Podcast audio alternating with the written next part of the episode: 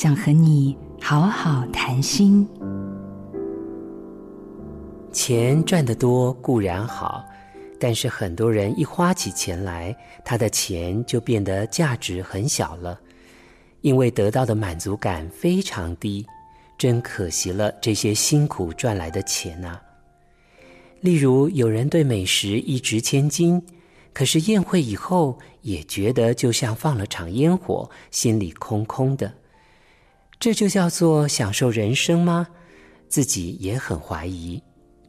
那么，怎样花钱才会余韵无穷呢？消费前先问自己：这个东西好到我真的会对制作者心生感谢吗？有这种怦然心动的感觉，才去消费它。这样，除了感官在享受，你也会不由自主感谢自己的福分。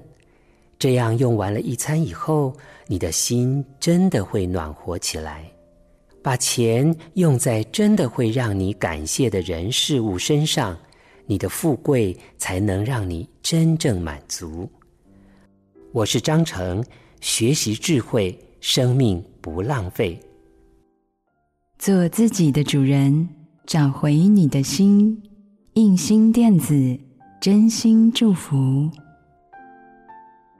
好家庭联播网，中部地区古典音乐台 FM 九七点七，北部地区 Bravo FM 九一点三。